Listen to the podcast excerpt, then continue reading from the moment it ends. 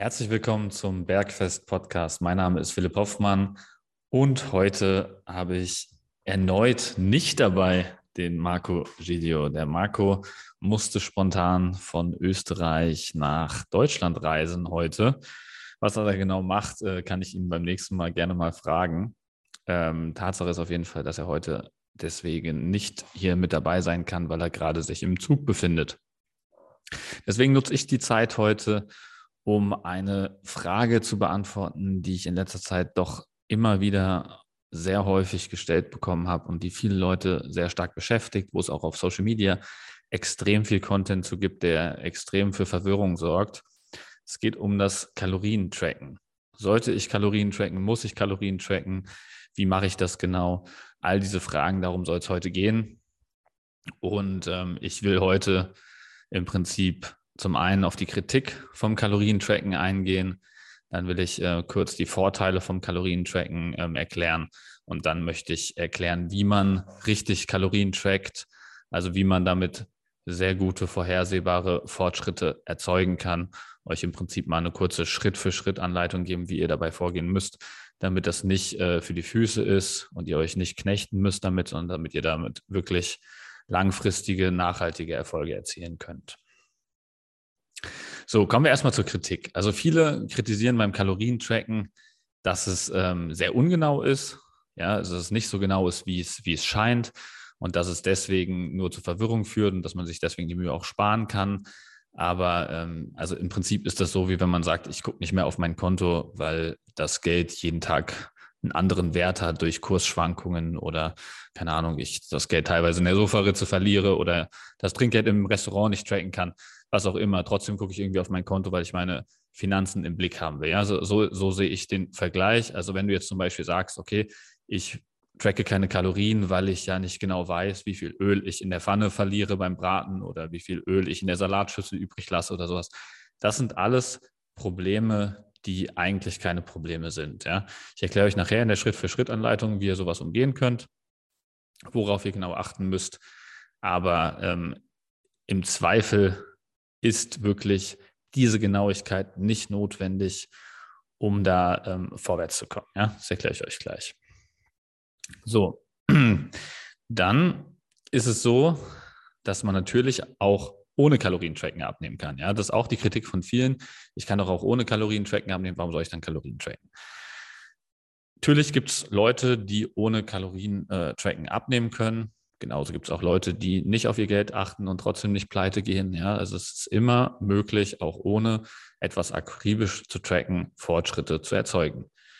Was aber auf jeden Fall der Fall ist, wenn das Geld irgendwann knapp wird bei euch, solltet ihr auf jeden Fall mal eure, auf eure Einnahmen und Ausgaben schauen. Ja, also wenn irgendwelche Rechnungen nicht mehr bezahlt werden können, weil das Geld knapp wird, dann werdet ihr auch mal schauen, okay, wo ist das ganze Geld hingegangen? Was sind meine Ausgaben? Was sind meine Einnahmen? Ja, und dann werdet ihr euch auch anschauen, was ist einfacher zu beeinflussen. Kann ich eher meine Einnahmen hochschrauben oder meine Ausgaben ein bisschen runterfahren? Und äh, da ist es ganz normal für jeden, dass jeder einfach mal schaut, okay, was mache ich gerade falsch? Und genau das ist Kalorientracken im Prinzip. Du schaust, was mache ich falsch, was mache ich richtig, wovon sollte ich mehr machen, wovon sollte ich weniger machen. Ja, es hat einen großen Lerneffekt. Ich könnte euch das auch so ein bisschen so vorstellen wie ein Gesundheitskonto oder ein Körpergewichtskonto. Wenn ihr was einspart, also Kalorien einspart, sozusagen, dann sieht es besser aus auf dem Konto. Wenn ihr euch Kalorien verdient in Form von Aktivität, dann sieht es besser aus auf eurem Konto und umgekehrt. Ja, also das einfach mal so als Metapher vielleicht, Gesundheitskonto, ähm, das einfach mal mit Geld zu vergleichen, das Körpergewicht und dann macht das Kalorientracken auch gleich ein bisschen mehr Sinn. So, dann sagen viele Leute, ähm, spar doch einfach ein paar Kalorien ein Dafür brauchst du doch nicht genau tracken. Jeder weiß doch, ist halt ein bisschen weniger Schokolade und so weiter. Aber das stimmt auch nur bedingt, weil wenn du keine Ahnung von Ernährung hast, also nicht weißt, was viele Kalorien hat und was wenige hast, und das hat keiner von Natur, das kann ich dir sicher sagen, keiner, der mal über einen gewissen Zeitraum Kalorien getrackt hat, hat ein gutes Verständnis von Kalorien. Ja, das heißt also einfach mal ein bisschen Kalorien einsparen, wird langfristig auf jeden Fall enden in frisst die Hälfte. Ja, also einfach weniger essen, weil man denkt, das darf ich nicht essen, das darf ich nicht essen, das ist böse, das ist böse, Kohlenhydrate sind böse, bla bla bla bla bla. Ja, also das wird immer im Frisst die Hälfte Ansatz enden, was nicht gut ist. Da ist auch wieder wichtig, Kalorien tracken, damit man versteht, wo man wirklich Kalorien einsparen kann auf eine charmante, smarte Art und Weise.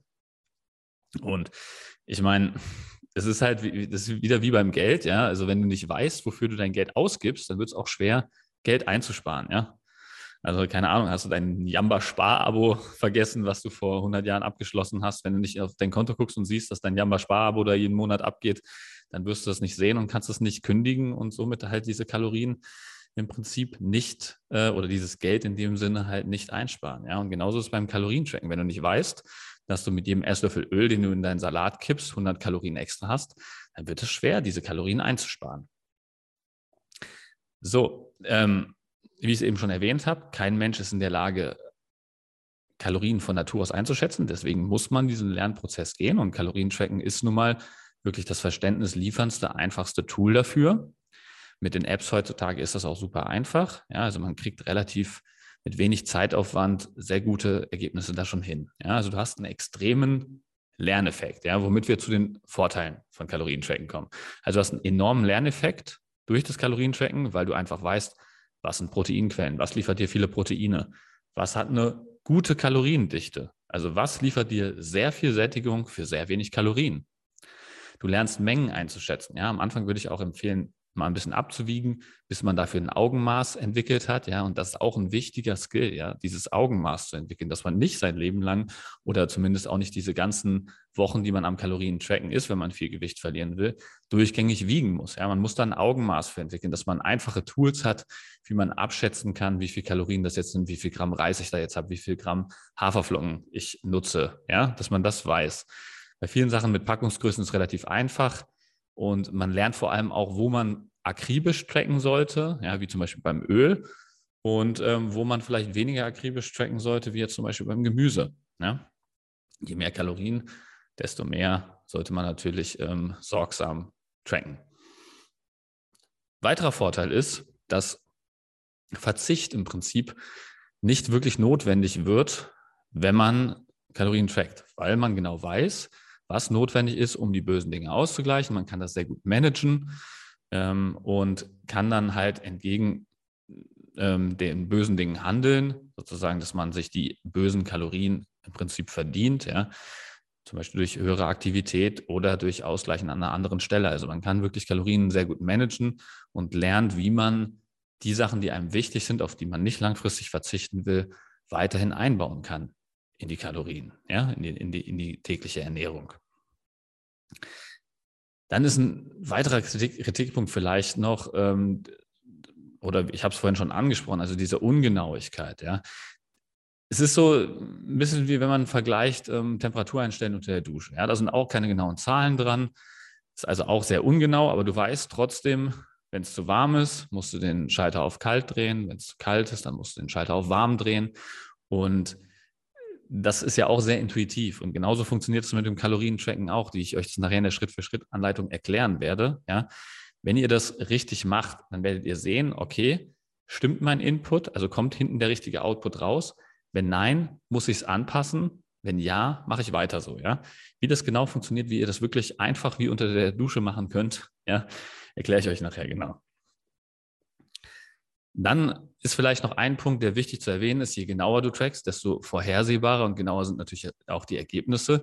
Aber es macht natürlich auch Sinn, hier eine Pareto-Optimierung durchzuführen, also 80-20. Ja. Wenn du kein Profi-Bodybuilder bist, der auf die Bühne will und ähm, genau wissen muss, dass er in zwölf Wochen zwölf Kilo Körperfett verloren hat, damit er sein, ähm, seine Wettkampfform erreicht hat, ja, dann musst du natürlich auch nicht so akribisch tracken wie ein Profi-Bodybuilder. Ja. Ähm, wenn du ein sehr emotionaler Typ bist, also äh, direkt Herzrhythmusstörungen kriegst, wenn du auf die Waage gehst und die Waage nicht das anzeigt, was du haben willst, dann ist es natürlich auch wichtiger, ein bisschen genauer zu tracken. Ja, also das kann man für sich herausfinden, wie genau man tracken muss, wie genau man diese Ergebnisse vorhersagen möchte.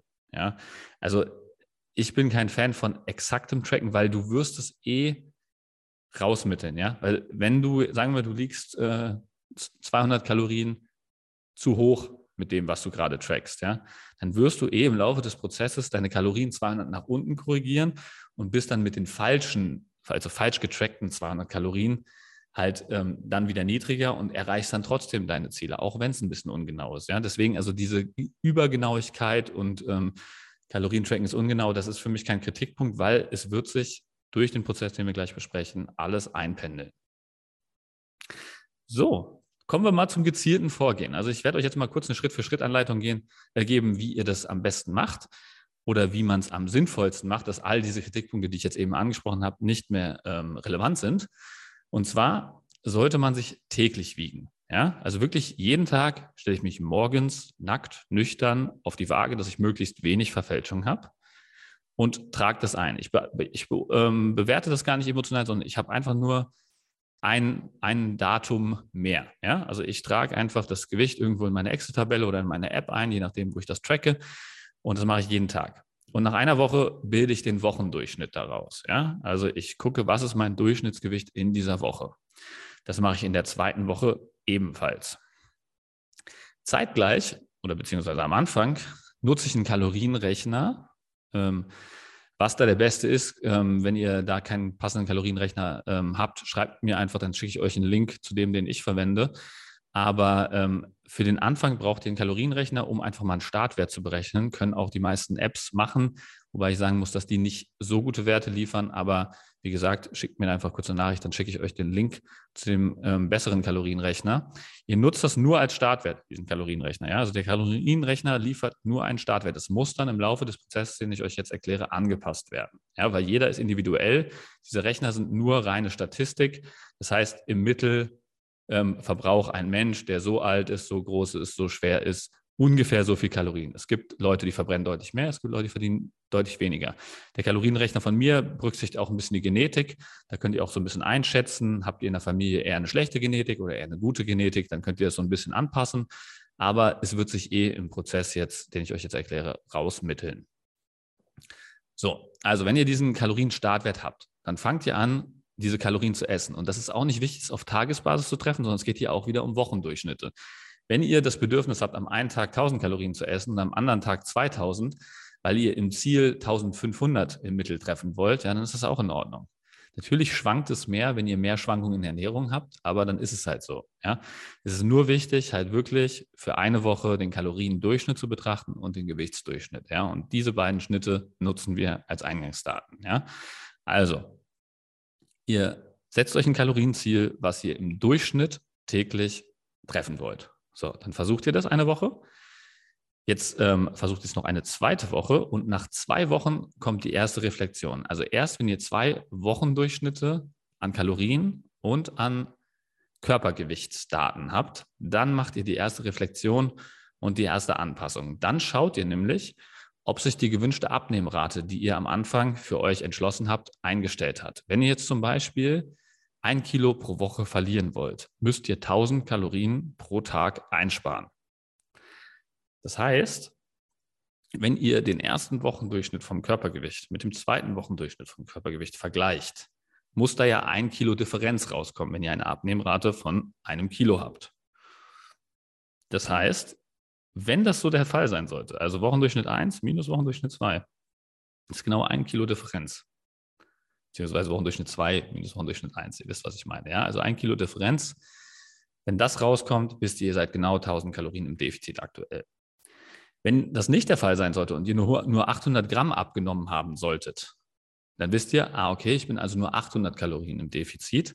Das heißt, ich muss 200 Kalorien runtergehen. Ja? Also ich muss 200 Kalorien mehr Defizit schaffen. Oder ihr akzeptiert einfach, okay, dann nehme ich halt nur 800 Gramm pro Woche ab. Ja? Das ist auch möglich. Ich würde euch empfehlen, basierend auf eurem Körperfettanteil die Abnehmrate zu bestimmen. Also wenn ihr zwischen 20 und 30 Prozent Körperfett liegt, solltet ihr 1,2 bis maximal 1,5 Prozent von eurem Körpergewicht pro Woche ähm, anstreben. Das heißt also, wenn ihr 100 Kilo schwer seid, solltet ihr maximal 1,2 bis 1,5 Kilo pro Woche anstreben, wenn ihr bei 20 bis 30 Prozent Körperfettanteil seid. Zwischen 15 und 20 Prozent Körperfettanteil ist es eher 1 bis 1,2 Prozent vom Körpergewicht pro Woche. Bei 10 bis 15 Prozent 0,7 bis 1 Prozent pro Woche und bei 5 Prozent bis 10 Prozent Körperfettanteil, wobei das wahrscheinlich die wenigsten sein werden, die hier zuhören, sind es nur noch 0,5 bis 0,7 Prozent vom Körpergewicht Verlust pro Woche. Das heißt also, je niedriger euer Körperfettanteil wird, desto weniger schnell solltet ihr abnehmen, desto weniger aggressiv solltet ihr euer Kaloriendefizit wählen. Das liegt daran, weil es immer schwieriger wird, die Muskulatur zu erhalten. Und Muskelerhalt ist natürlich die oberste Priorität. Ja? Also, wenn ihr euren Körperfettanteil nicht kennt, ja, und auch nicht wisst, wie ihr den bestimmen sollt, schreibt mir auch kurz eine Nachricht. Dann schicke ich euch einen Link ähm, zu einer Seite, wo ihr Bilder findet, mit denen ihr euch dann vergleichen könnt. Und da steht dann eine Körperfettanteil äh, Prozentzahl drunter. Und dann wisst ihr, in welchem Bereich ihr da ungefähr liegt. Und dann könnt ihr danach eure Abnehmrate ungefähr einstellen. So, also, wenn ihr jetzt Wochendurchschnitt 1, Wochendurchschnitt 2 vom Körpergewicht habt. Ihr macht die Abnehmrate, berechnet ihr daraus, ja, also nehmt die Differenz, schaut, ob es richtig liegt. Wenn nicht, passt ihr die Kalorien entsprechend an. Ja, also wenn die Abnehmrate nicht groß genug ist, also wenn ihr nicht schnell genug abgenommen habt, dann erhöht ihr das Kaloriendefizit und macht eine weitere Woche. Genau das Gleiche. Dann vergleicht ihr Wochendurchschnitt 2 mit Wochendurchschnitt 3. Gleicht wieder neu an, Wochendurchschnitt 3 mit Wochendurchschnitt 4, gleicht wieder neu an. Und dieser Prozess geht so weiter, bis ihr euer Körpergewicht, euer Wunschgewicht erreicht habt. Es kann sein, dass ihr im Prozess die Kalorien weiter nach unten korrigieren müsst, weil natürlich bei gleicher Aktivität mit niedrigerem Körpergewicht eure Kalorien, euer Kalorienverbrauch nach unten gehen wird. Ja, das ist auch ganz klar, denke ich. Ähm, und wichtig auch zu verstehen, wenn ihr Hunger bekommt in diesem Prozess, ja, dann solltet ihr Lebensmittel mit niedriger Kaloriendichte konsumieren, mehr davon, ja, zum Beispiel Gemüse. Oder ihr hört nochmal in die anderen Podcast-Folgen rein zum Thema Ernährung, Mittagessen, Frühstück, Abendessen. Da habe ich viele Lebensmittelbeispiele gegeben mit niedriger Kaloriendichte. Ihr solltet außerdem mehr Ballaststoffe essen, und mehr Proteine essen. Das sind so die drei Stellschrauben, die ihr über die Ernährung machen kann, äh, könnt, wenn ihr zu viel Hunger habt. Ansonsten ist natürlich auch die Möglichkeit, die Aktivität zu erhöhen. Einfachster Weg ist hier Schrittzahl erhöhen pro Tag. Versucht eure 10.000 Schritte zu machen. Wenn ihr aktuell nur 2.000 macht, versucht erstmal 4.000 Schritte zu machen. Ja, also Schrittzahl erhöhen für mehr Aktivität verbrennt auch Kalorien. Dann müsst ihr das Kaloriendefizit nicht nur über die Ernährung erzeugen. Ja, natürlich kann man auch joggen gehen, Krafttraining machen und so weiter. Aber das sind alles Punkte, die ich nicht so genau in die Kalorienbilanz mit einbeziehen würde. Ja, also Workouts wie Krafttraining, Joggen. Zum einen werden die wenigsten täglich Krafttraining machen oder täglich joggen gehen. Ja. Und ähm, wenn man es unregelmäßig macht, lohnt es sich eh nicht dafür, Anpassungen zu betreiben. Wenn es eure übliche Routine ist, dann wird das in eurem normalen Prozess halt mit berücksichtigt sein. Das heißt, werdet ihr eh lebenslänglich tun. Und ähm, deswegen braucht ihr das dann auch nicht zu berücksichtigen, weil sich das dann automatisch einstellt über diese Maßnahme, dass ihr ja die Wochendurchschnitte und die Kaloriendurchschnitte immer wöchentlich anpasst. Und wenn jetzt da ähm, Workouts dafür gesorgt haben, dass ihr mehr abgenommen habt, als ihr wolltet, dann könnt ihr die Kalorien ja auch wieder nach oben korrigieren. Ja? Also ist gar kein Problem. Das rechnet sich alles automatisch raus, wie, wie gesagt, bei dem Regler unter der Dusche, wo ihr auch einfach merkt, ah, okay, Wasser ist zu heiß, ich gehe auf kälter, Wasser ist zu kalt, ich gehe auf heißer, genauso ist es hier. Gewicht geht zu schnell runter, ich gehe mit den Kalorien hoch. Gewicht geht zu langsam runter, ich gehe mit den Kalorien runter. Ja? Genauso ist es hier. Ähm, ich würde sagen, das war es im Prinzip schon. Ja? So einfach ist das Ganze. Natürlich ist die Umsetzung ein bisschen schwerer. Muss man sich erstmal reintasten, muss die richtigen Rezepte für sich finden, muss gucken, wie kann ich die Kalorien einsparen, die ich einsparen will oder vielleicht muss man auch einfach ehrlich zu sich selbst sagen und sagen, ich bin nicht bereit, so viel zu tun, um ein Kilo pro Woche abzunehmen. Ich nehme nur 500 Gramm pro Woche ab. Ja, ist ja auch in Ordnung. Jeder hat seine eigene Geschwindigkeit. Und ähm, man, ist es wichtig, dass man die halt so einstellt, dass man das halt so lange durchhalten kann, wie man halt braucht, um sein Wunschgewicht zu erreichen. Ich hoffe, ich konnte euch weiterhelfen mit der Folge. Wenn dazu weitere Fragen sind oder irgendwas unklar war, schreibt mir gerne. Ich kann auch gerne noch einen zweiten Teil dazu machen wo ich das dann nochmal ähm, erkläre oder auf die, auf die auftretenden Fragen eingehe. Dann wünsche ich euch eine überragende Woche und hoffe, dass wir nächste Woche wieder zu zweit für euch da sind. Bis nächsten Mittwoch, wenn es wieder heißt Bergfest. Ciao, ciao.